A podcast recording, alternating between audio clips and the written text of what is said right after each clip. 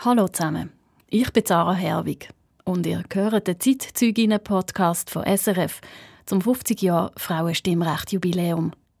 Das ist die vorerst letzte Episode zu dem Thema.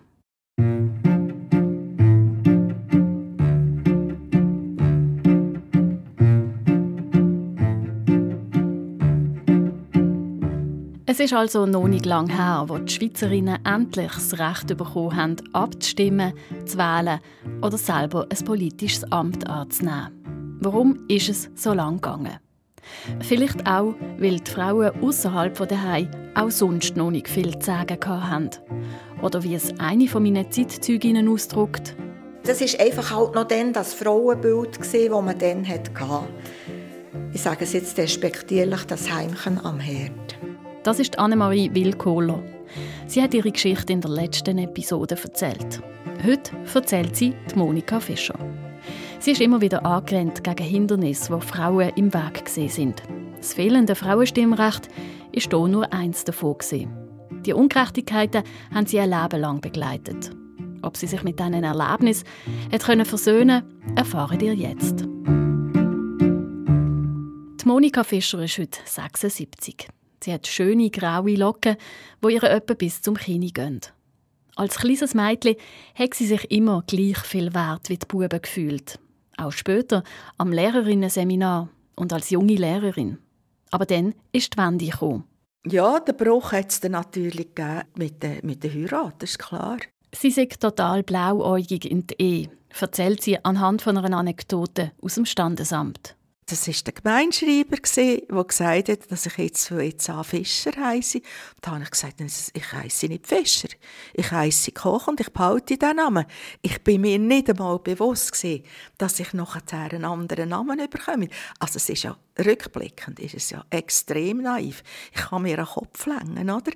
Und hat dann nachher gesagt, ich werde weiterhin mit meinem Namen unterschreiben.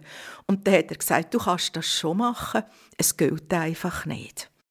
Monika Fischer ist in Luzern aufgewachsen und als Lehrerin 1968 ins katholisch-konservative Luzerner Hinterland gekommen. Sie erinnert sich noch genau, wenn ihr bewusst worden ist, was das fehlende Stimm- und Wahlrecht für Frauen bedeutet. Also das Nachhaltigste, das ist ein Gefühl, wie das gestern wäre.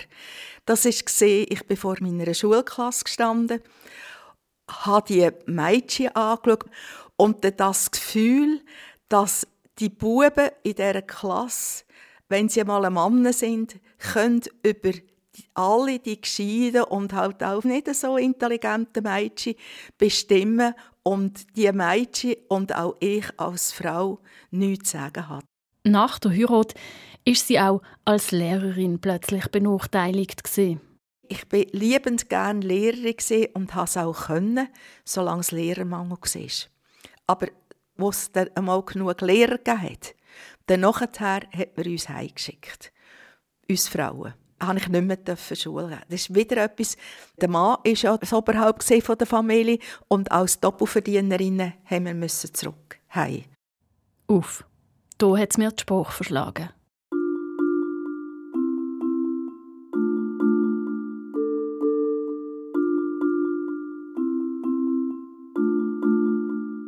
Die Monika Fischer hat also müssen ihren Beruf an den Nagel hängen. Sie hat fünf Kinder bekommen, ist leidenschaftlich gern Mutter gewesen, hat aber auch noch etwas anderes machen als wickeln und auf dem Spielplatz umhängen. Sie hat beim Willisauer Boten schreiben als freie Mitarbeiterin. Das ist zur Zeit der Frauenstimmrechtsabstimmung Die Argumente dagegen sind ihr noch sehr präsent. So Kommentar hat sie sich zum Beispiel von Redaktionskollegen müssen anhören. Die Frauen sagen es ja, wo ihre Männer und ihre Söhne schicken, dass sie müssen abstimmen und sie sagen auch meistens, was sie zu stimmen haben. Das ist doch gar nicht nötig, dass die Frauen noch selber gehen. Und ich weiß auch noch, ich bin ja ganz junge, also eine 25-jährige Frau und habe gesagt, also das ist ich schon nicht kleiner Meinung, wir können unsere Meinung und ich will auch meine Meinung selber vertreten an der Urne. Sie hat in solchen Situationen widersprochen. Das haben damals aber nicht alle Frauen. Sie erinnert sich auch an die Argumente von vielen Frauen gegen das Frauenstimmrecht. Müssen wir jetzt das auch noch? Wir müssen ja sonst schon für alles schauen. Also genau die Frauen, die gefunden haben, wenigstens etwas sollen die Männer noch machen. Oder dass Frauen gefunden haben, sie wollen nichts mit dieser Politik zu tun haben, weil Politik ist doch ein Dreckgeschäft. Für Monika Fischer allerdings ist alles politisch auch das Private.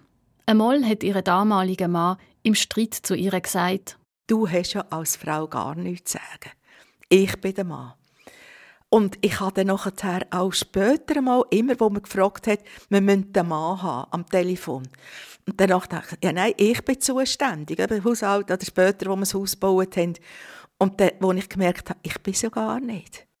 Sie hat sich trotz allem in Männerkreisen bewegt und durchgesetzt. Bei der Zeitung oder im Killerrot. So Erlebnisse haben einerseits ihren Widerspruchs- und Kampfgeist geweckt. Und zum anderen bin ich verletzt gewesen, habe mich auch ohnmächtig gefühlt. Ich habe mich auch in meinem Selbstwert sehr tangiert gefühlt. Ich habe das wie, das spüre ich noch heute. Das geht mir bis heute nach. Dass einfach, dass ich, ja, nicht den gleichen Wert habe als ein Mann. Heute versteht sie aber auch die andere Seite besser. Das ist mir hier nicht bewusst worden, aber später im Zusammenhang mit dem Frauenstimmrecht, dass der Mann genauso in einer Rolle war. Und das ist auch etwas, wo auch ein versöhnlich wirkt. Trotzdem, solche Erlebnisse haben sie angetrieben. Ich habe immer einen Weg gesucht, um mit dem irgendwie äh, ja, meinen, meinen persönlichen Weg gesucht. Ich habe ja angefangen schreiben.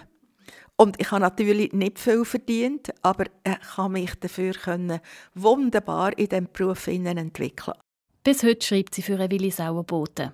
Häufig über Themen wie Gleichberechtigung.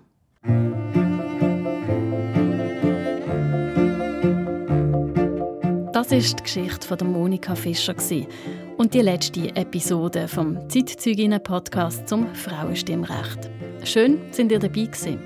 Mein Name ist Sarah Herwig und eure Meinung interessiert mich. Diskutiert mit auf unserem Facebook-Kanal SRF Kultur.